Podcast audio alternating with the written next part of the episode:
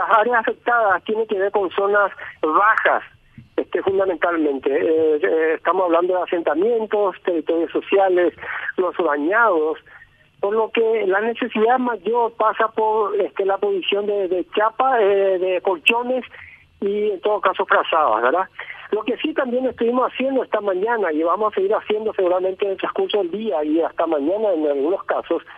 es la presencia de la CEN con motobombas para poder, para poder hacer desagote de aquellos lugares muy bajos y donde se acumulan agua, ¿verdad?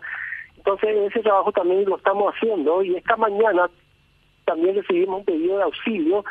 es una de dos vehículos que estaban atascados en zonas también de una calle hacia Lambaré, en donde tuvimos que ir a, prestarle el, auxilio correspondiente y poder retirar esos vehículos y las personas que estaban adentro, ¿verdad? Estas son las situaciones que que, se están dando, este, ojalá que no, no siga lloviendo. Hay también este para aquellas personas que están en, en manifestándose acá en el microcentro,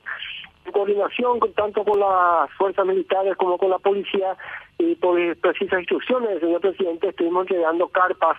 este, hemos colocado carpas estructurales y también este, empleado un poco colchón y traslada para, especialmente para aquellas